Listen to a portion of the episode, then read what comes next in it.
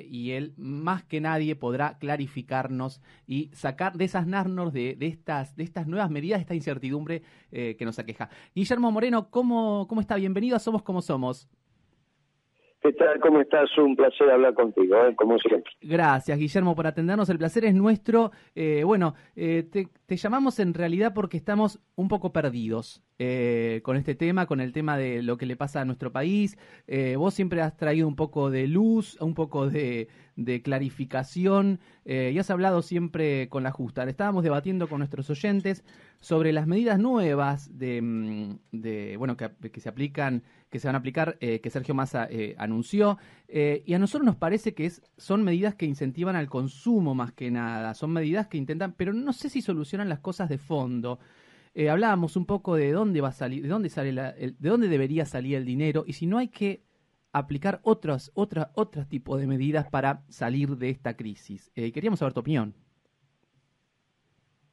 Mira, la, en mi reunión que tuve, la reunión que tuve con Malena Galmarini, la cual me cayó muy bien, una muchacha del peronismo, típica representante de la rama, le dije que a mi humilde entender la solución era que bajaran el precio de la comida de aquellos alimentos masivos que consume el pueblo.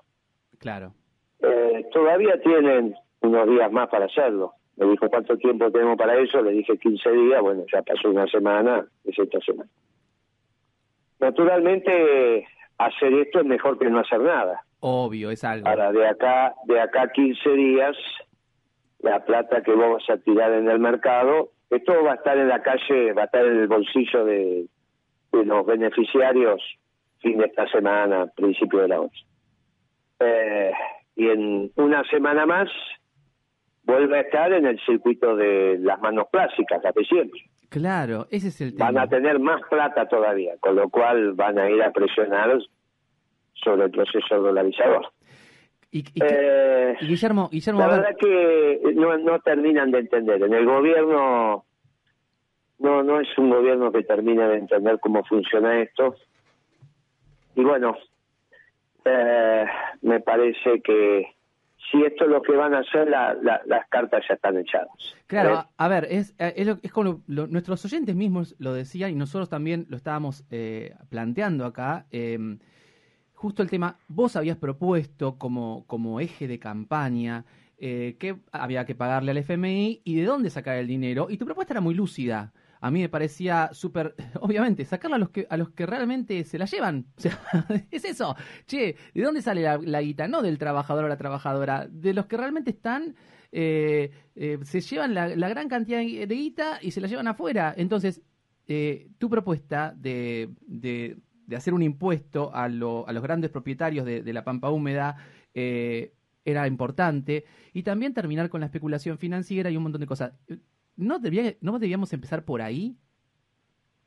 Mira, eh, la ley de arrendamiento, que ese sería el esquema técnico, eh, eh, no es un impuesto, pero no importa, se entendió, los oyentes lo entendieron, esa es la ley de arrendamiento y bajar rápidamente el costo de los alquileres al productor, este, y eso acompañarlo con las retenciones en el lugar que tienen que estar, ahí viene la recaudación, pero finalmente que la termina pagando es el propietario de la tierra y no el productor, es, es explicarle al Fondo Monetario de dónde sale la plata y te sacas todos los condicionales. Ahora, si vos escuchas lo que dice el gobierno, dice, no, el Fondo Monetario me obligó a devaluar, bueno, lo que quiero, suponete que fuera así. Lo que están explicando es que la plata la pone el pueblo. Claro. Entonces no hay solución. Si la plata para pagar la deuda se la sacas al pueblo no, porque en realidad no se la saco porque ahora se la devuelvo. O sea, se la saco con una devaluación y la suba de retenciones, de, perdón, de, interés, pero ahora se la devuelvo.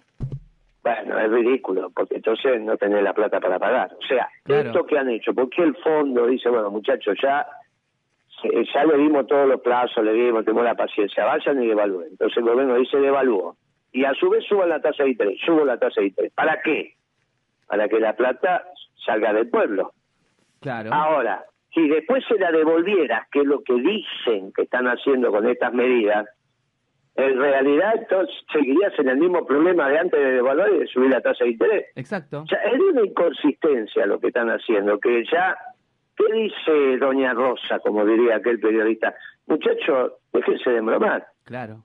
Porque si todo esto lo hacen para que el pueblo pague la deuda y no los terratenientes, entonces no digan que después le van a devolver la plata, porque entonces sigue sin aparecer la plata. Guillermo, ¿y por qué? Entonces la realidad es que en la deuda la paga el pueblo con estas medidas también, porque es mucho más lo que sacan que lo que pueden devolver. Pero a su vez, lo que devuelven generan un lío bárbaro porque va a terminar en las mismas manos que después van a ir a comprar dólares, nada más que con una nominalidad mayor. Claro, a ver, Entonces, lo que había que hacer era bajar el precio de la comida. No lo hicieron, bueno, ¿qué va a hacer? Guillermo, ¿y por qué no hay coraje, no hay valor para enfrentarse a, a, las grandes fortunas, a las grandes corporaciones, a los grandes terratenientes? ¿Por qué no hay coraje? De, un supuesto tuyo, ¿por qué pensás? ¿Hay intereses? No es su problema, no es su problema de coraje, es su problema de doctrina, no, no son peronistas. Entonces, no es un problema de coraje. ¿Hay intereses? Es un problema de... Bueno, no hay doctrina. No está el peronismo gobernando. Uno le dice, mire, ¿cómo se soluciona esta? Si el perón empieza a solucionar, si el peronismo irrumpe en el Ministerio de Economía. Ahora, para que el peronismo irrumpa en el Ministerio de Economía, tiene que irrumpir con su doctrina. Y entonces, la doctrina significa, mire, muchachos, en, la carne, bueno, bajemos los cortes los cortes masivos, que son el cuarto delantero. Nadie está pidiendo que baje el lomo y esas cosas. Estamos pidiendo que baje el, consumo popular. Vale. Eh, eh, esto es lo que estás pidiendo. Eh, estás pidiendo en las grandes empresas productoras de aluminio, mire, como lo hicimos. Dividíamos la lista en masivo, selectivo y premium. Nos ocupamos de los productos masivos. Bueno, de alguna manera salía, entre comillas, un tiro para el lado de la justicia. En vez de hacer eso, esto que están haciendo eh, es una engaña pichanga, porque está claro que si estas medidas las tomas para que aparezca la plata para pagar las deudas y ahora se supone que le devolves a los que le vas a sacar la plata. La plata, entonces la plata no está. Entonces, ¿quién la pone? ¿El gran bonete? Bueno, no es cierto. No, la pone el pueblo. Estas medidas que tomaste es para que el pueblo consuma menos y al consumir menos ahí está el ahorro y de ese ahorro te lo apropias de alguna manera a través de la economía para pagar la deuda. En vez que la paguen los terratenientes de la zona núcleo de la Pampa Húmeda, la terminan pagando los sectores populares. Bueno, muy bien. Entonces no diga que ahora le vas a devolver a los sectores populares. Nadie se lo explica. El ministro no tiene por qué saber esto, es abogado, no tiene por qué saberlo. No tiene formación para entender esto. A vos decís, ¿cómo puede ser? Y porque no, no está formado en estas lides. Es otra cabeza, te entiende otra cosa, no entiende esto. Bueno, y el que se lo tendría que explicar, que Rubinstein, que es el viceministro, hace un año y pico atrás estaba trabajando en Cambiemos. Claro. Y Cambiemos, ¿quién, qué, cómo es? La, hipótesis de cambiemos para pagar la deuda, con el pueblo, no con los terratenientes. Bueno, ahí, ahí estamos en la discusión. Ahora, ¿por qué no lo hacen?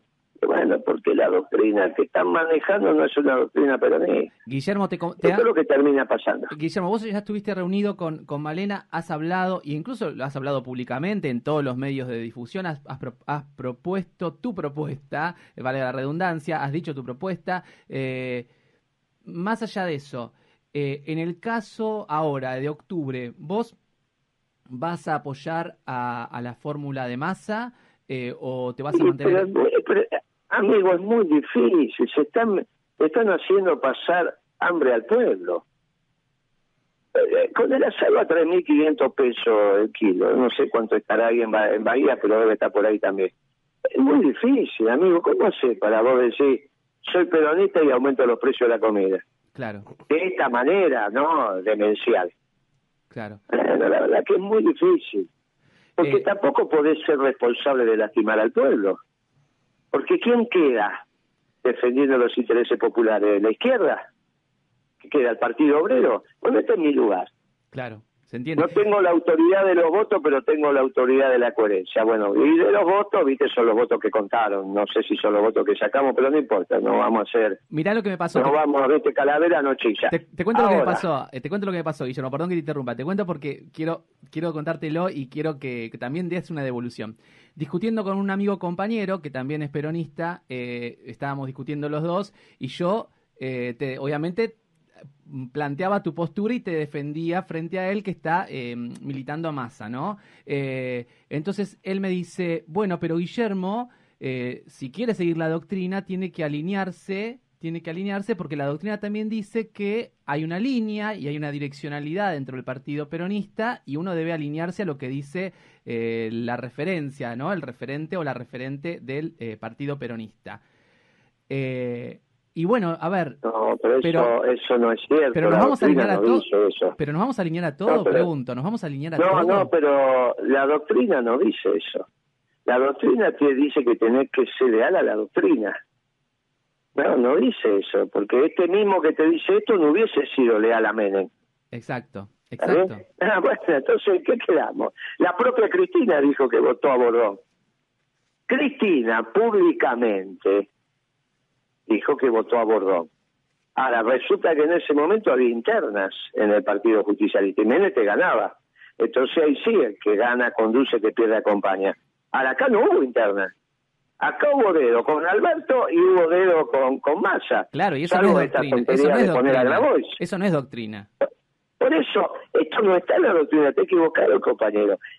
Tan equivocado está que Cristina públicamente dijo que votó a, Me, a, a Bordón, no a Menem. ¿Está bien? Así que no es, no es verdad lo que dice. No es verdad. Vos tenés que ser leal a la doctrina. Y un gobierno que hambrea al pueblo no es peronista. Ahora, ¿tenían alguna posibilidad? Sí. Podrían bajar el precio de la comida, hacer las cosas que hay que hacer para bajar el precio de la comida. En vez de hacer eso, hacen el engaña pichanga, que no se entiende y que de acá a 15 días esta plata termina en las mismas manos de siempre. Exacto. Pero entonces, Exacto. Eh, muchachos, esto me, esto, me decís, mira, Moreno, vas a apoyar a Massa. Me encantaría, pero por eso le tiene que dar de comer al pueblo. Y si no le explicaron en el Ministerio de Economía que con estas medidas no lo va a hacer, se lo explico yo a través de tu programa. Y ya se lo expliqué a Malena. Y Malena me miraba y me decía, tenés razón, bueno, tienen 15 días para hacerlo. Todavía le falta unos días. ¿Está bien? Si vos me decís, mira, ¿cuál es tu sensación? Dime sensaciones que no se van a meter con el precio de la comida. Pero bueno, veremos. Por ahí nos llevamos una sorpresa y se meten con el precio de la comida. Si no se meten con el precio de la comida en los productos masivos, esto está terminado. Porque vos te imaginás que lo que les estoy diciendo retrotraigan los precios de los productos masivos al 11 de agosto, o sea, ese viernes antes de las elecciones, que no eran unos buenos precios porque perdiste las elecciones. Si hubiesen sido unos buenos precios, ganabas las elecciones, las perdiste pero ahora tenés precios peores todavía. Claro. Y pensás que, que vas a estar mejor, pero bueno, solamente alguien que no entiende cómo funciona esto. Guillermo, ¿qué tenemos que hacer? van a hacer los muchachos para decir voten a masa con el asado a 3.500 pesos el kilo? Es una locura. Guillermo, es muy simple. Guillermo, ¿qué tenemos que hacer? ¿Qué tenemos que hacer los compañeros y las compañeras? ¿Qué tenemos que hacer después de las elecciones? Porque gane quien gane, como vos decís, no va a ganar el peronismo, ¿no? Gane quien gane. O sea, no va a ganar el peronismo, peronismo de doctrina. Ganará Unión por la Patria o ganará Milei eh, o, ganará, bueno, están, para mí están tres o dos. Eh, Unión por la Patria o Milei. ¿Qué debemos hacer los compañeros y las compañeras después de la, después de la Mira, yo creo que viene por el lado de Milei, por lo que me están diciendo los compañeros, lo que yo veo en la calle, eh, y lo que se discute y lo que te van a empezar a contar las encuestas de acá a 15 días. Tristemente, tristemente. Pero... Eh, eso sí, claro. Y Milei te plantea una revolución, no es... Milei está fuera del sistema, ¿eh? No es, no es el cambio de Macri por Scioli. Macri por Scioli era dentro del sistema, Alberto por Macri dentro del sistema, este está por fuera del sistema. Es muy fácil. Piensen qué intereses representa Milei y si los descubren, te lo dicen, ¿eh? pero te lo tienen que decir con fundamento. ¿Qué va a pasar con Techín? ¿Qué va a pasar con Aluar? ¿Qué va a pasar con Clarín? ¿Qué va a pasar con los bancos de capital nacional? Miren lo que está diciendo Milei. Porque si ustedes lo meten a Milei dentro del sistema, no es Milei. ¿eh? Esto es un hecho muy singular. Así como el peronismo solo existe en la Argentina, que la escuela austríaca que expresa Milei pueda ser presidente será la primera vez en el mundo que pase una cosa así. Ahora, eso no lo dice, ya no dice más que mi ley de extrema derecha, que es trans, eso no lo dicen más, porque se dieron cuenta que es un anarcocapitalista. ¿Está bien? Ya los diarios empiezan a hablar de mi ley como lo hablábamos hace algunos años atrás, es un anarcocapitalista. Nunca gobernó ningún anarcocapitalista en el mundo nunca. Nunca. Es un hecho singular. Y él por eso te está planteando una revolución. Si él plantea una revolución, nos queda a los peronistas organizar dentro de la ley y el orden la contrarrevolución, es obvio. Yo no voy a, mantenerme pasivo en mi manera de hablar y demás y de organizar ante alguien que dice que la justicia social es injusticia. O sea, todo eh. lo que vos pensabas que estaba bien y que era eh, que estábamos del lado correcto, resulta que viene mi ley y te dice, no, si vos querés una sociedad justa es porque te guía el demonio. Ah, perfecto. Por eso dice las cosas que dice su santidad. Bueno, muy bien. Entonces, ¿qué nos queda? Quedan dos doctrinas en la Argentina que van a confrontar. La austríaca de, de ley y la peronista, que ah. tendremos los peronistas para ordenarnos. Guillermo, Ahora, diciendo claramente que este gobierno no es peronista, ¿viste? porque si no, un gobierno peronista no puede hablar al pueblo, eso está Exacto. claro. Guillermo, eh, ¿no te corrió? A mí me corrió un escalofrío y hasta me, casi me largo a llorar porque la verdad que fue terrible cuando en el discurso Milei dijo la justicia social y usó la palabra... Eh, la justicia social es el cáncer de Argentina, usando la palabra cáncer para mí, eh, de una manera obviamente consciente, refiriéndose a Evita, ¿no? Eh, me corrió un escalofrío. La verdad yo dije, no, eh, no, no, la justicia social es nuestro objetivo. Ese es el verdadero Milei. Por eso no digan que es, no, es Trump, es Manieto, no, muchacho, piénselo. Todo eso podría ser Patricia, pero seguro no es Milei. Mi ley es anarcocapitalista. Esto lo dijimos hace varios años, ahora por suerte aparece la luz en ese aspecto, porque si vos tenés bien caracterizado vas a encontrar la solución. Si no lo tenés bien caracterizado, si vos pensás que este gobierno es del campo popular y te pone el asado a 3.500 pesos, te estás perturbando el campo popular. Claro. No, bueno, por eso, ¿qué vamos a votar? Y bueno, vamos a votar, no se puede votar el gorilaje, ¿está bien? Meterse con la comida del pueblo es gorila. No, porque esto, porque aquello, porque los derechos de las minorías, porque, bueno, esto está todo muy bien. Pero meterse con la comida del pueblo es gorila. Fue siempre lo que hicieron. Cuando vos, ¿qué hacía un proceso militar? Devaluaba, subía la tasa de interés y congelaba salario. Bueno, sobre esas tres hicieron dos.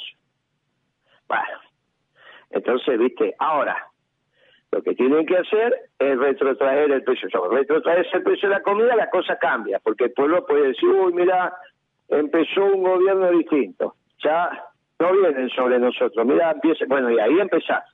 Elegís un equipo económico, vas diciendo las cosas que tenés que decir, vas haciendo, y tenés 45 días para generar alguna esperanza desde el lado de la justicia. No lo quieren hacer o piensan que la solución es honesta. Entonces digo, mira, masa, si vos devaluaste y subiste la tasa de interés porque te lo pidió el fondo para poder pagar la deuda, entonces no digas ahora que le devolvés a los trabajadores porque si le devolvés lo que le vas a sacar devaluando y subiendo la tasa de interés, entonces tampoco tenés la plata para pagar la deuda. Con lo cual es ridículo que lo hayas hecho. La manera de hacerlo era bajando el precio de la comida. Guillermo, Guillermo. Y ahí empezaba despacito a explicar quién va a poner la plata para pagar la deuda. Que es como empezó este reportaje que también lo ha llevado. Gracias, Guillermo. Guillermo, eh, nunca te escuché hablar sobre las propuestas de eh, Miriam Bregman y Nicolás del Caño. ¿Qué te parece? Eh, ¿Es una es una opción?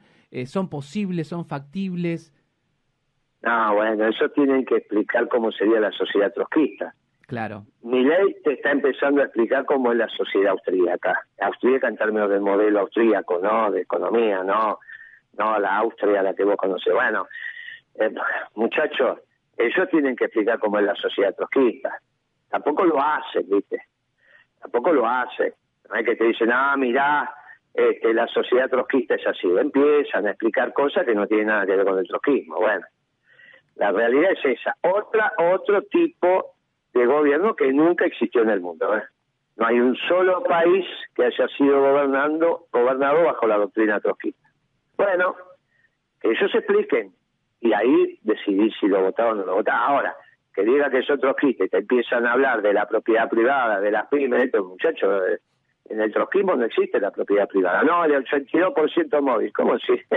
No es así. No hay, no hay empresa, no hay jubilados que están diciendo. Claro. Todo es estatal. Está bien, o sea, por eso cuando también se esconden las barajas tampoco sirve. En ese aspecto mi ley no te escondió nada, ¿eh?